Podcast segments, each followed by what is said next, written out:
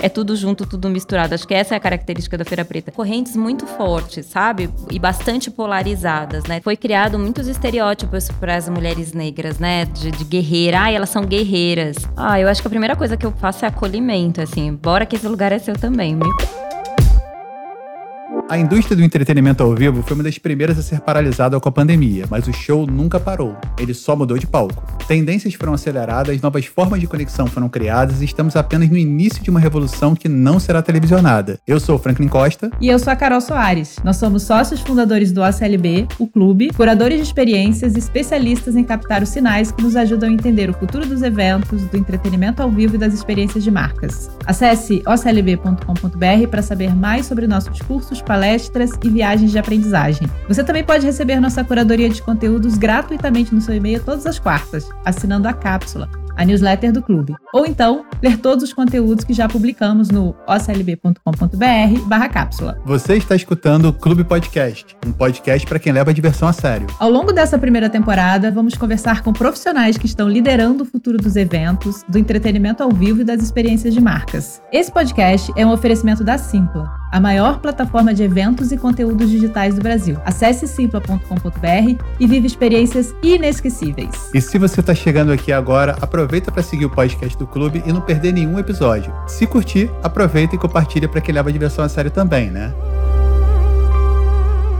No início de 2019, estávamos realizando a edição presencial da Masterclass A Nova Era dos Festivais em São Paulo. A turma era formada por gestores e produtores de festivais, profissionais de marketing de várias marcas, profissionais de agência de live marketing, fãs, curiosos e apaixonados por festivais. Em um determinado momento, uma mulher se levantou e começou a falar sobre o fato dela ser a única negra em uma turma de 60 pessoas, profissionais que tinham papéis decisivos na agenda dos festivais do Brasil. Foi assim que a gente conheceu a Adriana Barbosa, fundadora do Festival Feira Preta, o maior evento de cultura negra da América Latina. De lá para cá, a Adriana tem nos ensinado muito e nos apresentado novas perspectivas sobre cultura, entretenimento e relacionamento com as marcas. Além de fundar a Feira Preta, a Adriana também é CEO da Preta Hub e autora do livro Preta Potência: Como a resistência e a ancestralidade me ajudaram a criar o maior evento de cultura negra da América Latina, publicado no início de 2021 pela editora HarperCollins. Nessa conversa rica e inspiradora, a Adriana fala sobre a sua trajetória de mais de 20 anos trabalhando na interface entre a cultura, o entretenimento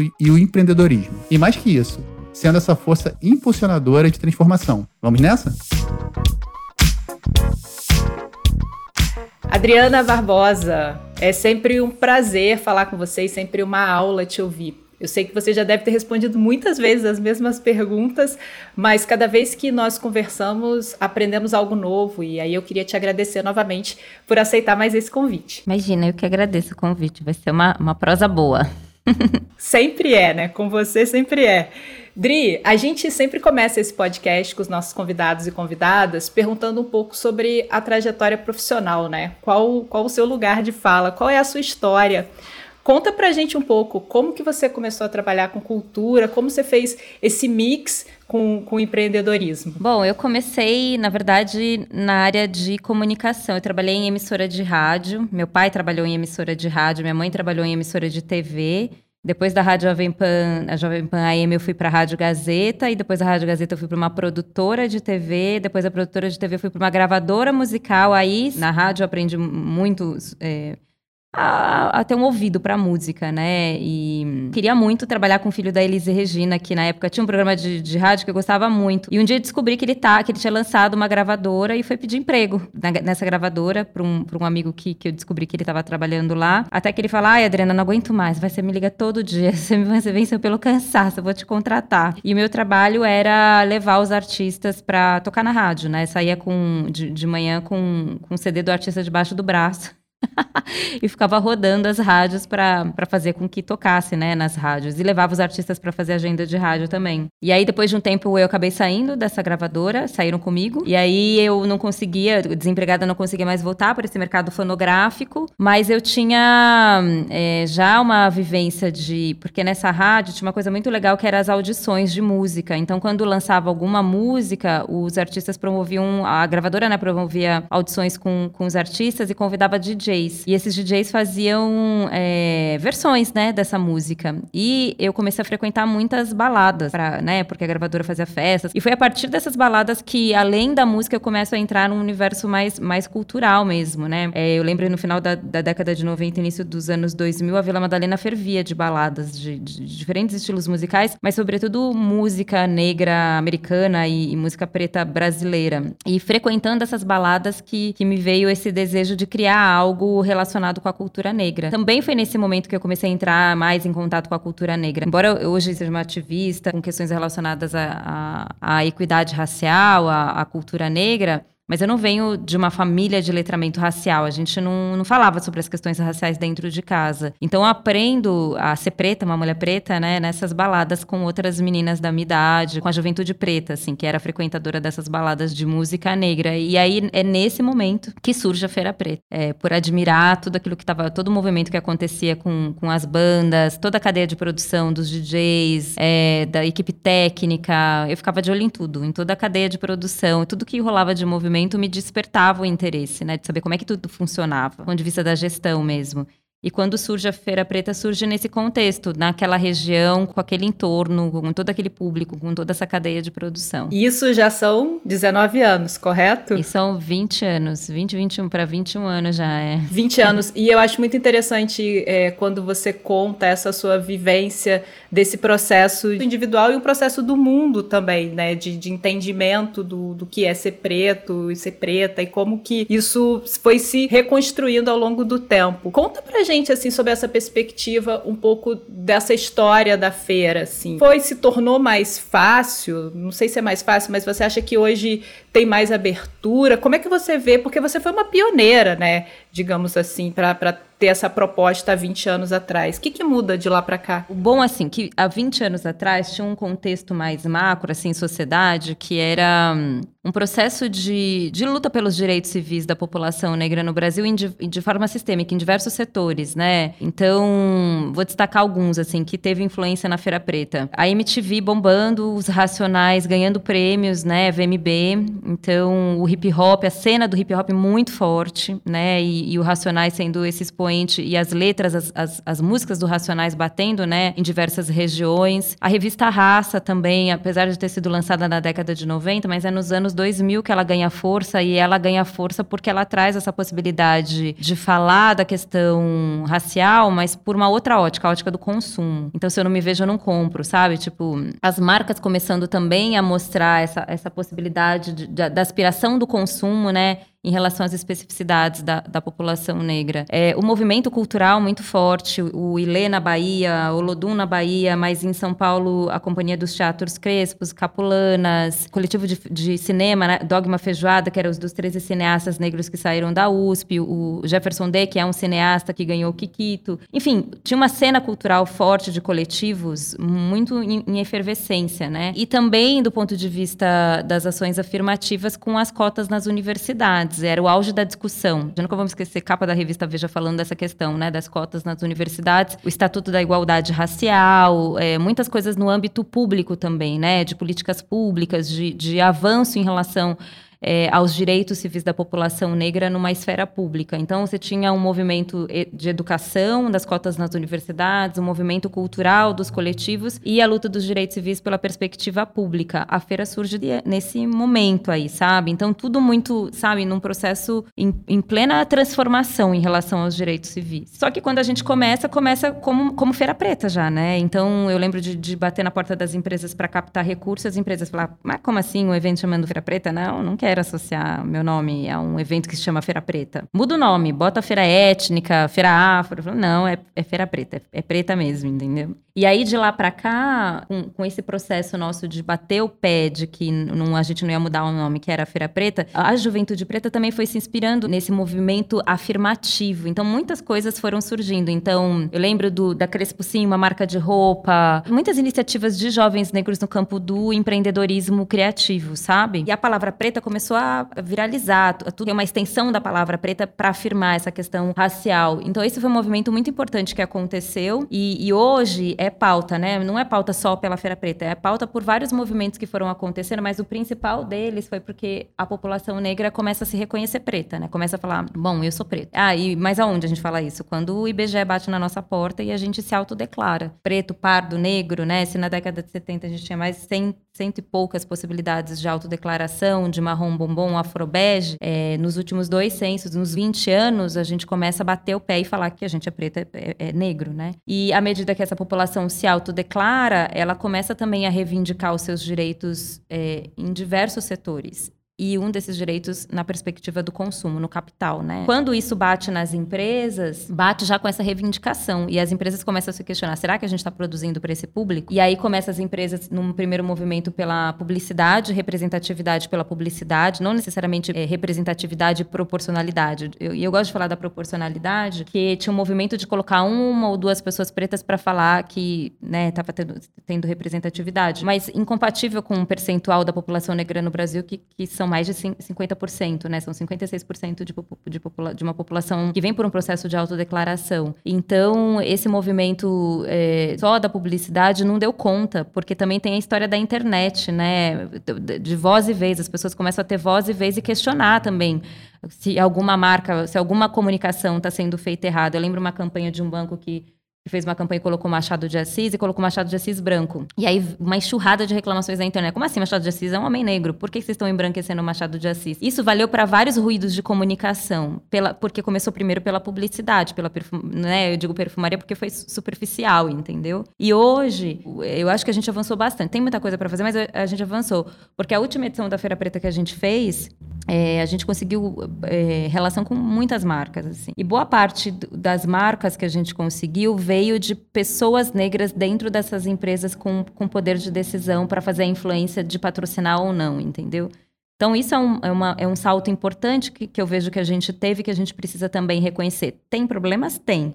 Mas a gente tem muita coisa para celebrar também, de 20 anos para cá. Você consegue ter um marco histórico, assim, de, de, momentos da feira? Esse momento que foi uma coisa mais local, 100% independente, até o momento que vocês começaram a conversar com essas marcas.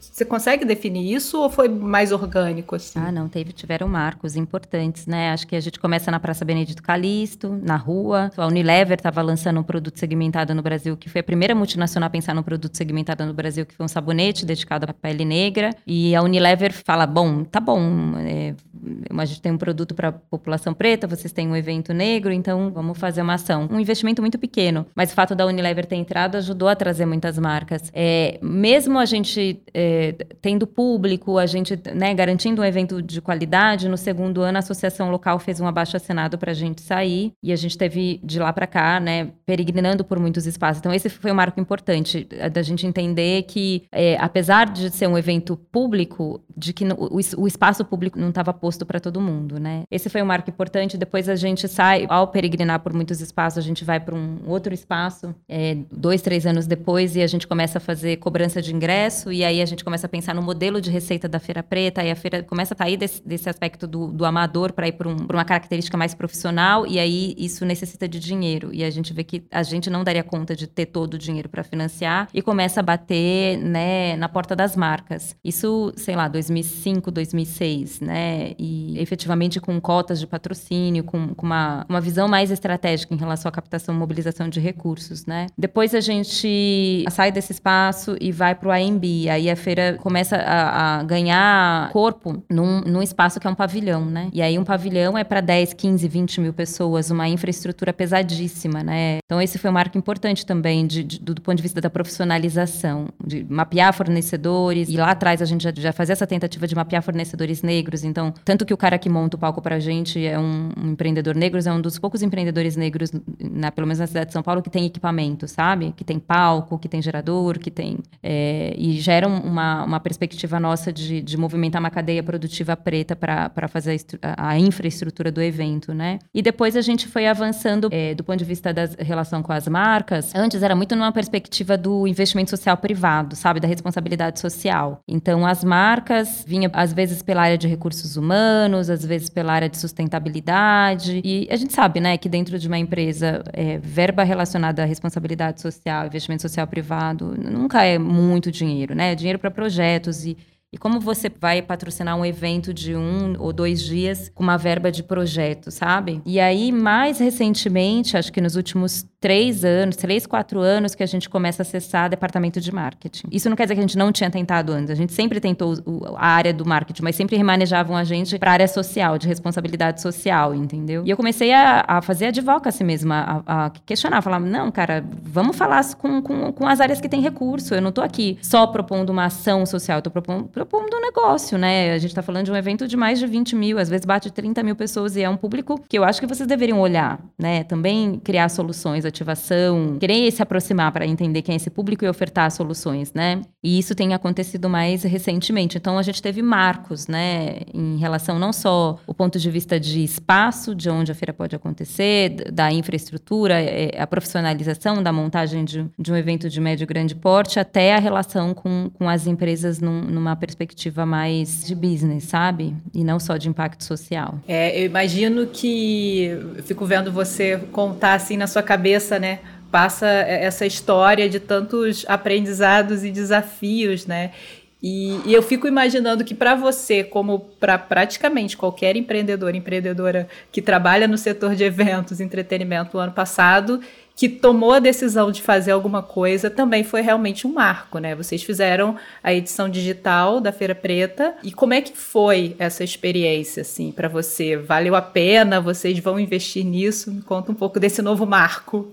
Assim, no começo foi sente e chora, porque bom, não pode fazer a Feira Preta física e, e literalmente sente e chora. Como é que a gente vai re reestruturar um modelo que ele foi construído para ser presencial, né? E a gente quando se desafiou a pensar no digital, porque a gente poderia falar ah, tá bom, então vamos parar. Não tem físico, para, né? Não vamos fazer mais. Só que a gente foi muito demandado pelos empreendedores, pelos artistas, pelo público, de, de, de passar pelo processo da transformação digital. Então, uma das primeiras coisas que a gente fez foi conversar com as pessoas e entender como é que funcionava isso, né? Com os especialistas, já eram seres digitais, né? Foi, foi engraçado no começo, porque cada um trazia uma informação. Não, você pode fazer assim, você não pode fazer assado. Imagina, 10, 15 dias. Não, você tem que fazer um evento de um dia. Tem que ser assim, tem que ser assado. Eu sei que ouvi muitas vozes, assim, muita gente, muita gente. Aí eu falei, gente, a gente chegou. Então agora, com tudo isso, a gente vai montar aqui um formato que vai ser o que, o que é possível para Feira Preto, tá alinhado com aquilo que a gente acredita. E no fim, a gente fez um, um, festival de 22 dias, praticamente, com mais de 100 conteúdos produzidos dos mais diversos. A gente, de fato, contou muitas histórias, desde, sei lá, os personagens da Turma da Mônica, a Jeremias e a Milena, com a MC Sofia, até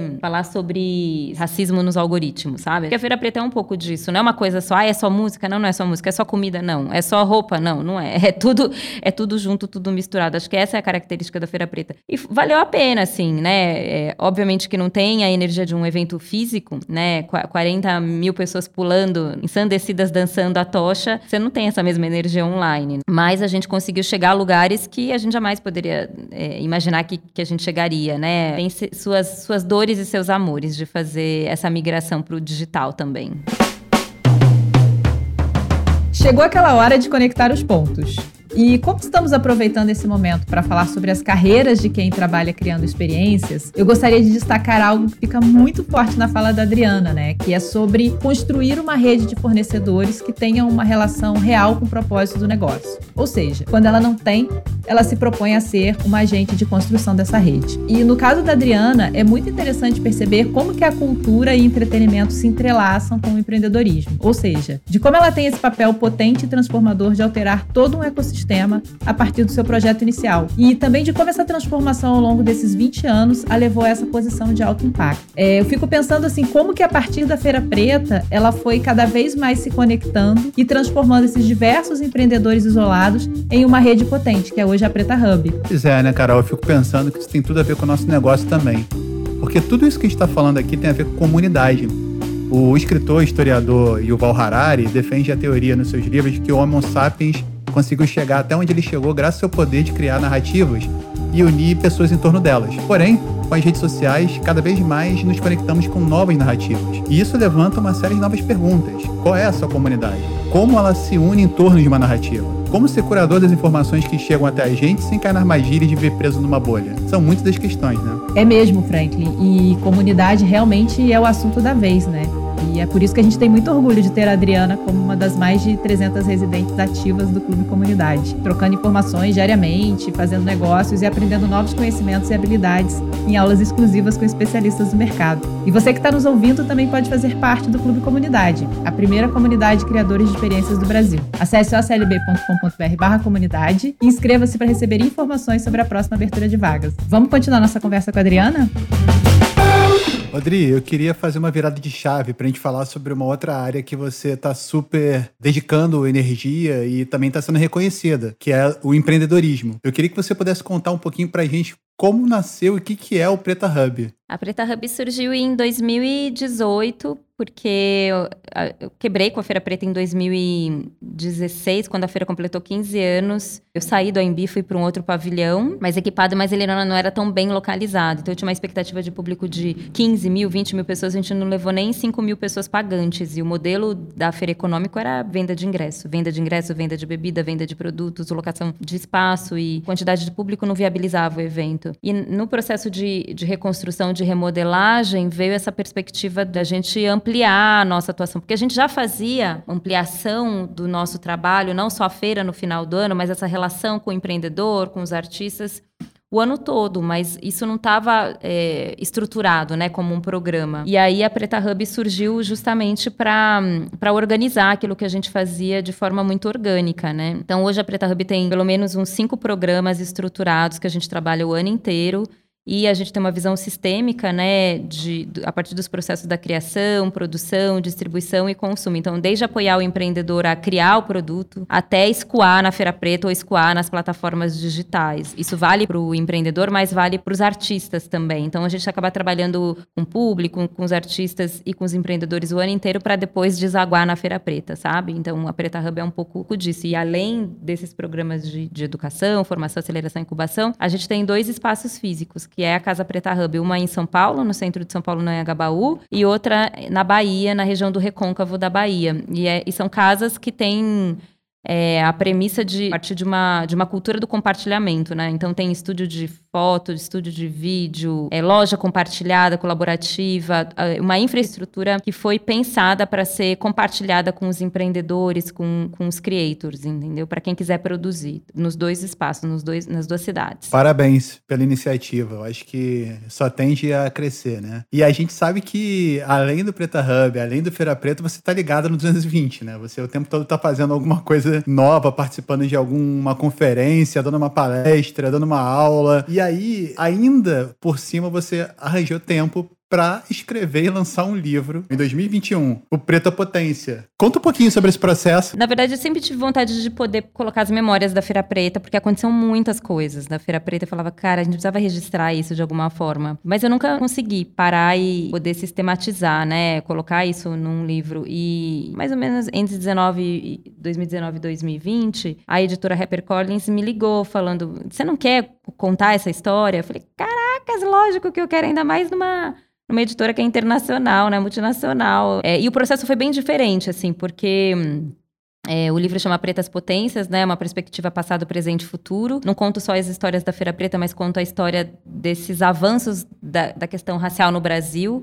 Assim como o filme, o, do, o Doc Amarelo, do Emicida, que, que não é só sobre o show que ele faz no Teatro Municipal, mas ele vai se relacionando com os marcos, né? A, o livro tem também essa possibilidade e ele foi escrito a quatro mãos, por quatro gerações de mulheres. Então, a Semaiá, que é do Nós Mulheres da Periferia, super jovem. Depois a Cris Oliveira, que, que já é uma outra geração, que é escritora também, trabalha na área da literatura há muito tempo, a Ana, a Ana Lu Silva Souza, que, que já é de uma outra geração, de, de uma militância mais, né, que, que ajudou a construir boa parte do que a gente tem de ações do movimento negro, e eu. Então a gente se junta, quatro gerações etárias completamente diferentes, para trazer essa perspectiva pa, é, passado, presente e futuro, desde pensar no conceito que é do afropresentismo, que é o que a gente faz com o que a gente tem hoje, até o afrofuturismo. Eu não consigo projetar nada para o futuro sem saber de onde eu venho, quais são as histórias do passado que me faz eu estar aqui hoje. Então o livro tem essa dimensão e conta muitas histórias. Nossa, maravilhoso. E assim, são quatro mulheres poderosas que assina um livro chamado Pretas Potências. E fazendo uma pesquisa é, sobre esse livro, eu encontrei uma entrevista sua no Estadão que tinha uma manchete que dizia mais ou menos assim: mulher negra não pode ser só resistência, tem que sonhar também. Isso era uma aspas sua. Para além da questão do empreendedorismo preto no Brasil, tem uma questão também do feminismo, né? E do empoderamento dessas profissionais. O que, que você quis dizer com isso quando você fala essa frase, assim? Que a nossa vida, né, não pode ser só para sobrevivência. A gente não pode empreender só para sobreviver, a gente tem que viver, viver bem, sabe? É, tem até a Marcha das Mulheres Negras que traz esse conceito do bem viver, né? Que é a gente pensar na qualidade de vida. E foi criado muitos estereótipos para as mulheres negras, né? De, de guerreira. Ah, elas são guerreiras. Quase que numa, numa condição é, heroína. Você tá num pedestal que vai dar conta de tudo, que vai resolver tudo. E, tipo, sem deixar o processo da humanização, né? Da vulnerabilidade das mulheres negras. Então, não dá pra gente só resistir, tá sempre guerreando na luta. Eu não quero só estar tá guerreando, entendeu? E, e guerreando, eu digo em todos os sentidos, porque quando pega é, as diversas pesquisas, né, em relação às questões sociais do Brasil, é, os índices de desigualdade, sempre a, a mulher negra vai estar tá lá, na base da pirâmide, né? No, no, desde o do processo de acesso à renda, é, mercado de trabalho, e, e, tem uma coisa importante, as mulheres negras, do ponto de vista do empreendedorismo, elas são maioria no, no Brasil, né? Quando você olha para o contexto da pandemia e ressalta, né, o poder da, das micro e pequenas empresas, as micro e pequenas empresas são comandadas, em sua maioria no Brasil, por mulheres, e sobretudo por mulheres negras.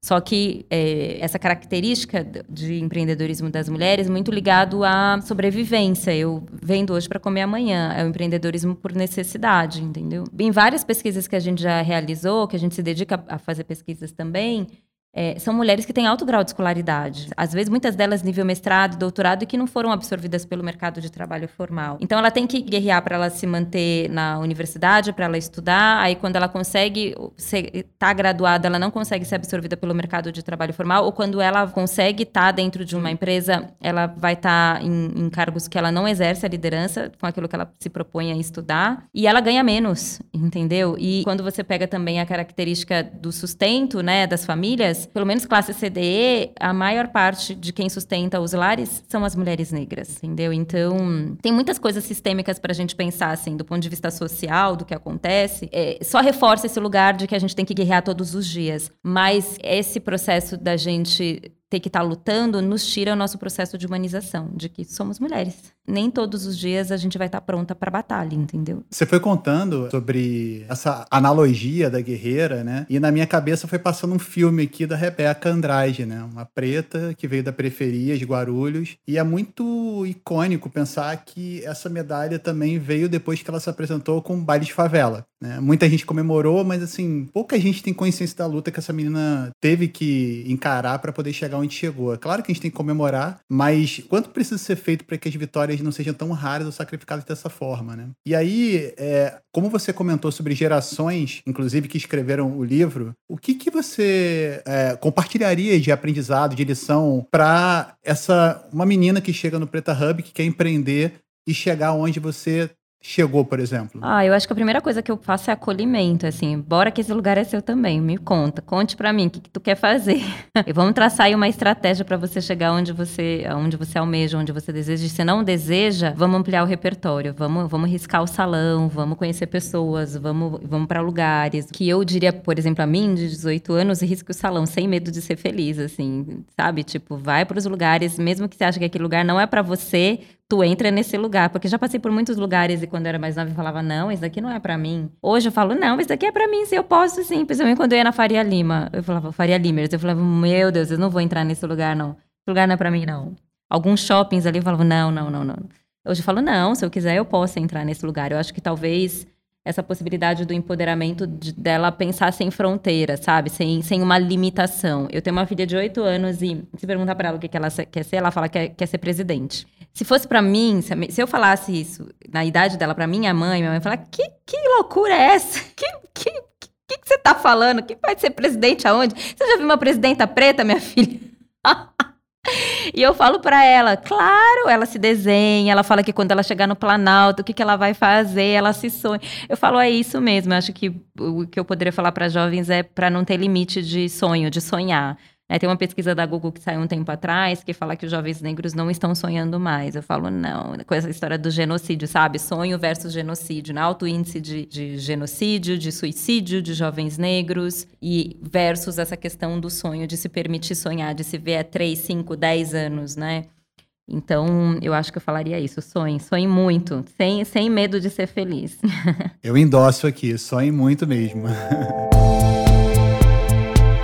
Adriana, deixa eu é, fazer um, um, uma virada de chave para um assunto um pouco mais sensível, né? Porque a gente está vivendo um momento no Brasil único.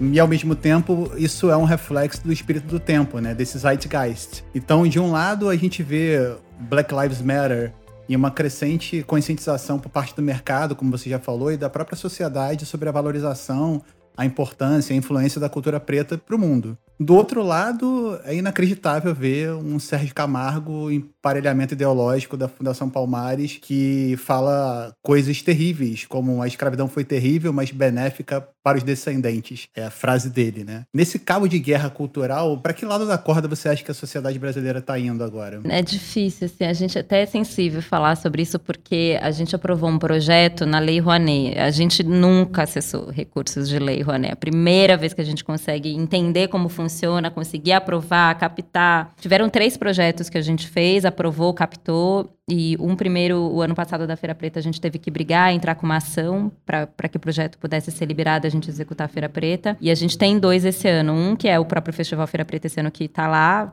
é, a gente não vai conseguir fazer nada. E o segundo é o prêmio Pretas Potências, que é um prêmio para jovens negros. A gente é, criou um prêmio para premiar jovens negros artistas em diferentes linguagens no Brasil todo e um prêmio em dinheiro. E a gente recebeu o comunicado da secretaria, né, lá do Ministério do Turismo, Ministério do Turismo e Cultura que o prêmio ele é, é, como se fosse inconstitucional, que não, a gente não poderia fazer um prêmio para jovens negros. Estava é, pronto na iminência de execução e vem esse é um retrocesso assim, sabe?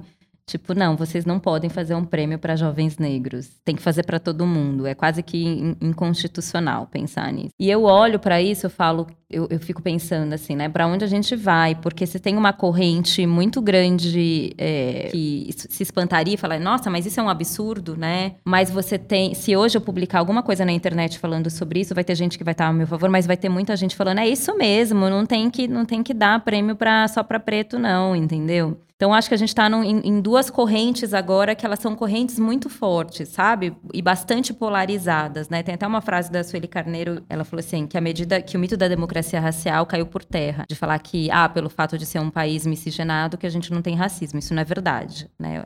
Somos um país racista. É, e à medida que a população negra ascende, mais o racismo aparece. Então, à medida que a gente avança, por exemplo, a gente levou 20 anos para aprovar o projeto na Lei Rouanet, conseguir trazer as empresas, porque as, né, as empresas falam, eu topo bancar um prêmio para preto, vem o governo e fala, não, volta lá para trás de novo, esse prêmio ele é inconstitucional, entendeu? Então, acho que a gente está nesse momento muito difícil. Assim, eu não sei, eu não tenho uma resposta, assim, o, que vai acontecer. Se eu manifestasse, essas pessoas falariam, muita gente ia falar a, a ser a favor. Tenho certeza que isso ia gerar um super boom, sabe? Mas eu, às vezes, fico pensando se não é também uma bolha, sabe? Se a gente não está falando só pra gente mesmo. Porque quando eu pego Uber, pego táxi, eu estabeleço conversa, eu ouço muitas coisas absurdas, assim, entendeu? E eu falo, nossa, eu tô falando só com os meus. eu vivo só com os meus, porque o que tá rolando, né, no geral, não, não tá tão alinhado com aquilo que, que eu penso, entendeu? Dri, a nossa cultura aqui do Brasil é muito influenciada pela cultura norte-americana, né, em todos os aspectos. E o ano passado teve, acho que, um grande marco, né, que foi a, a morte do George Floyd nos Estados Unidos, que repercutiu para o mundo todo né, e, e acabou também esparramando aqui pelo Brasil. E até muita gente começou a ficar atenta para essa realidade. Mas as pautas raciais no Brasil e Estados Unidos são muito diferentes, né? Queria que você falasse um pouquinho sobre essas diferenças, se você pudesse contextualizar um pouco isso pra gente. Sim, são muito diferentes, mas o Brasil tem muita influência na cultura norte-americana, né? Principalmente nessa questão das ações afirmativas, na luta dos direitos civis é, os Estados Unidos e África do Sul são referências para o Brasil nessa construção das ações afirmativas, sabe? Muitas das coisas que aconteceram lá, também a gente é, bebeu muito na fonte e, gente, e, tem muitas coisas que refletem aqui no Brasil. Agora, as diferenças. A gente está falando no Brasil de 56% e Estados Unidos, que de fato é minoria, né? Aqui falam, ah, mas a minoria negra brasileira. Não, aqui não é minoria, né? Aqui é maioria populacional.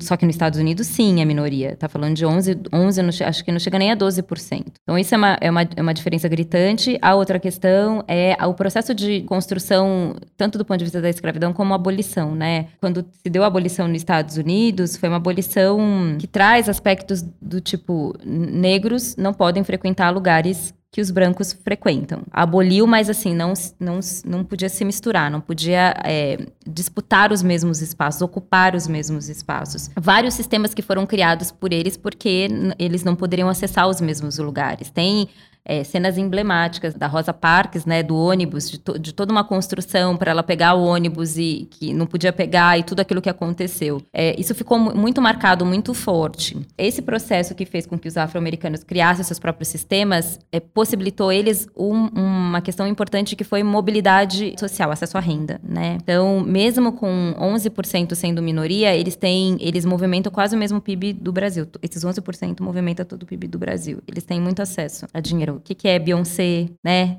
todos esses artistas, é, a, a, o que, que é Tidal, né? O que, que que foi construído como uma plataforma de streaming de música, a própria BAT, que foi, que foi absorvida pela, pela Vaia, com, que é de comunicação. E as ações afirmativas lá foram construídas já há muito tempo e foram é, é, incorporadas pela sociedade de maneira ampla, desde as empresas de ações afirmativas, de ter, lá você vê negros em cargos de liderança, né, é, ocupando cargos de liderança e com, com poder de influência, também a ponto de a perspectiva das políticas públicas de eleger um presidente negro, né, então a, a própria vice-presidente hoje do, dos Estados Unidos, né, é uma mulher negra, os negros conseguiram acessar lugares que no Brasil a gente não consegue acessar. E no Brasil, a diferença é que quando se deu o, o fim da escravidão, né, uma abolição inacabada, os negros também foram colocados sem acesso à educação, renda e tudo mais, mas não teve teve essa possibilidade que os, que, que os americanos fizeram de, de, de, conseguir minimamente construir seus próprios sistemas. Aqui foi, um, foi a, a, o, o país da miscigenação. Não. Tá tudo bom, tá tudo muito bem, tá tudo certo, pode vir, pode vir o caramba. que a gente chamou durante muito tempo de um racismo não declarado, entendeu?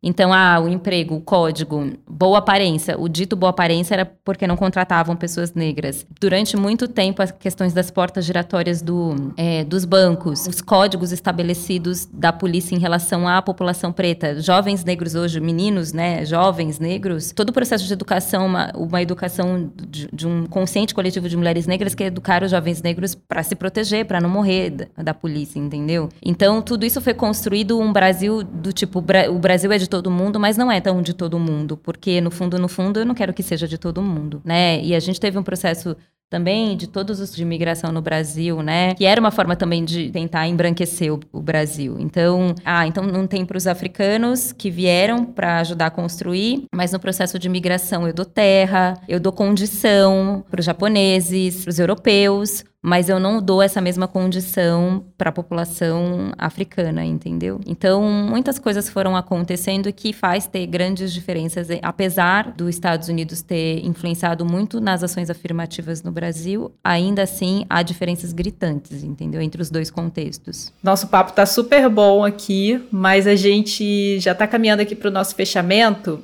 E ao longo da nossa conversa, a Adriana foi dando aqui várias referências, né, de livros e autores, autoras, referências importantes. Mas eu queria te pedir, Idri, se você pode deixar aqui para quem quiser, depois desse podcast, continuar ouvindo um pouco desse assunto e dessa conversa, quem que você indica pra gente de creators, youtubers, escritoras, escritores? Eu gosto muito é, do Ale Garcia, que tem um podcast maravilhoso, né, o Negros da Semana. Tem também o Ale Santos, que é um afrofuturista.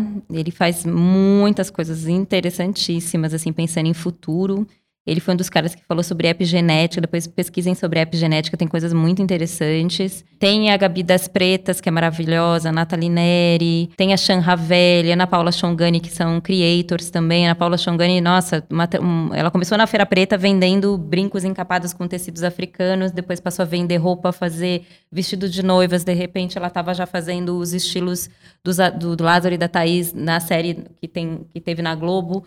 Depois ela passou a apresentar programa no GNT, lançou produto com uma marca de cabelo e tem a Black Influence, que é uma rede de, de influenciadores negros. E do ponto de, de vista de livros, cara, Chimamanda, maravilhosa, nigeriana, né? Que, que eu sempre gosto, sempre vou citar o TED dela, que é O Perigo de uma Única História, e, que é um livro que virou um TED. E aqui no Brasil, Conceição Evaristo, Sueli Carneiro, Djamila, Ana Maria Gonçalves, tem Mel Lisboa, Elisandra Souza, que são né, mulheres que que atuam dentro do campo da, da literatura. Tem coisas muito legais. E, assim, três referências importantes de, de comunicação, de, do, do, entendimento desse universo, né? É, do lifestyle preto, do, do, que, do que rola dentro da cultura negra, que é o site Mundo Negro, Alma Preta e o Gueledé. São três plataformas de comunicação importantíssimas que as pessoas têm que acessar e que sempre rolam coisas muito legais. E dois coletivos de comunicação e publicidade, que é o Gana, coletivo Gana e o coletivo MUC para quem atua dentro do campo da publicidade. Adriana, muito obrigado. Assim, a gente vai chegando para os finalmente isso aqui. Eu queria te fazer uma última pergunta. Você é, dispensa né, esse lado assim guerreira para poder sonhar um pouco, mas você sonhou e você realizou muita coisa. É, você conseguiu pôr de pé o Feira Preta em 20 anos, tem o livro Pretas Potências, tem o Preta Hub. E o futuro? O que mais você gostaria de realizar para você mesmo? Futuro eu quero relaxar, porque eu trabalhei muito. tá merecido.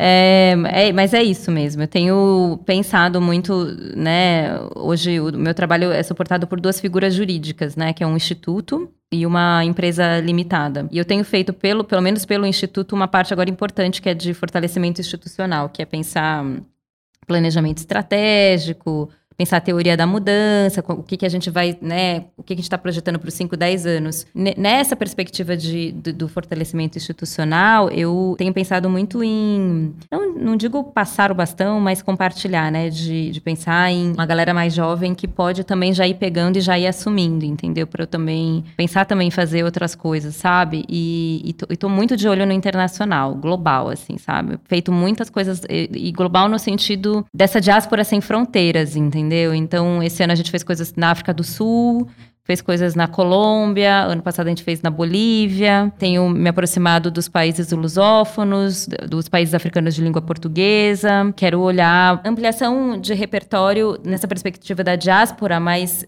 é, mundo, assim, sabe? Onde, onde eu puder chegar, sabe? Riscar o salão, continuar riscando o salão.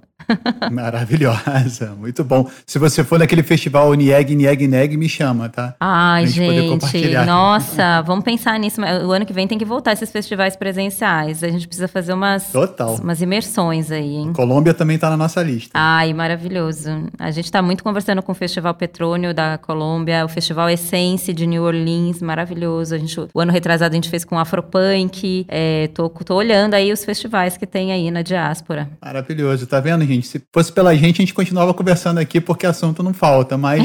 então, muito obrigado, Dri. Imagina, eu que agradeço. É sempre um prazer, assim, bater papo com vocês. Ficaria mesmo horas, horas aqui. Curtiu essa entrevista? Espero que sim. Mas olha, antes de ir embora, fica aí que a gente vai compartilhar umas dicas relacionadas ao assunto de hoje. Minha dica é o livro O Crime do Cais do Balongo, da jornalista Eliane Alves Cruz. Se esse livro não foi eleito como um dos clássicos da literatura brasileira nesse século, no mínimo merecia virar um filme ou série. O Crime do Cais do Valongo é uma ficção histórica que gira em torno de um assassinato. A narrativa se desenvolve para descobrir quem cometeu o crime. Você só vai saber no final, é claro, e eu não vou falar aqui. O livro se passa no início do século XIX e o Valongo do título é uma região no centro do Rio, que foi porta de entrada de cerca de 500 mil a 1 milhão de escravizados entre 1811 e 1831. Vale lembrar que desde 2017 o Valongo também é patrimônio da humanidade pela Unesco. Mais que uma boa história, a escrita da Eliane é uma delícia de ler e também uma aula de história com uma perspectiva ainda rara de encontrar sobre a escravidão no Brasil. E aí, Carol, qual que é a sua dica? Eu tô até sem graça de dar uma dica depois de tantas que a Adriana deu aqui pra gente, né? Muita coisa pra gente pesquisar, ler, ouvir. Mas esse papo todo com ela me lembrou uma série chamada Small X, que está disponível no Globoplay. Na verdade, essa série são cinco episódios, eles são independentes e você pode assistir fora de ordem, e retrata as tensões sociais no Reino Unido entre os anos de 1960 e 1980. Todos são muito bons, porque eles têm como fio condutor o papel fundamental da música, moda, gastronomia e da cultura negra em geral, como direcionadores dos códigos culturais do Ocidente. Mas eu gostaria de destacar especialmente o episódio 2, que é chamado de Lovers Rock, porque eu acho que essa é a melhor cena de festa que eu já vi sendo retratada no cinema. O episódio gira em torno de duas amigas que vão a um baile black em uma casa em Londres no final dos anos 60 e se transforma em uma experiência sensorial, musical, delirante. Eu tenho certeza que vai fazer você sentir uma vontade imensa de estar em uma pista de dança. Esse podcast é um oferecimento da Simpla, a maior plataforma de eventos e conteúdos digitais do Brasil. Acesse simpla.com.br e viva experiências inesquecíveis. E se você curtiu, siga esse podcast para você não perder os próximos episódios. Compartilhe também com seus amigos e nos acompanhe no nosso Instagram, underline OCLB, ou também pela cápsula, que é a newsletter do clube. Ela chega toda quarta no seu e-mail com as principais novidades e tendências sobre o futuro dos eventos, do entretenimento ao vivo e das experiências. Até a próxima!